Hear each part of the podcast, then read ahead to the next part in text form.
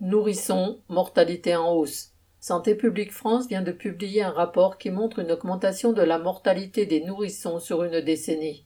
Le taux de mortalité néonatale, le nombre de décès avant l'âge d'un mois pour mille naissances, est passé en France de 1,6 en 2010 à 2 en 2019, soit une augmentation de 25%. L'évolution de cet indicateur de santé publique est en grande partie le reflet de l'accroissement de la pauvreté. Ainsi, en Outre-mer, il est le double de celui de la métropole. Même en France, la situation se dégrade.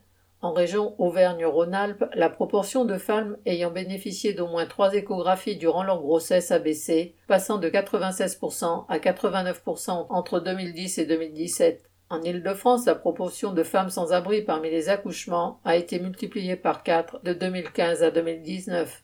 Les progrès indéniables de la médecine de pointe ne peuvent pas cacher que les inégalités de santé progressent, débouchant sur des drames de grossesse malheureuses de plus en plus fréquents. Lucien Détroit.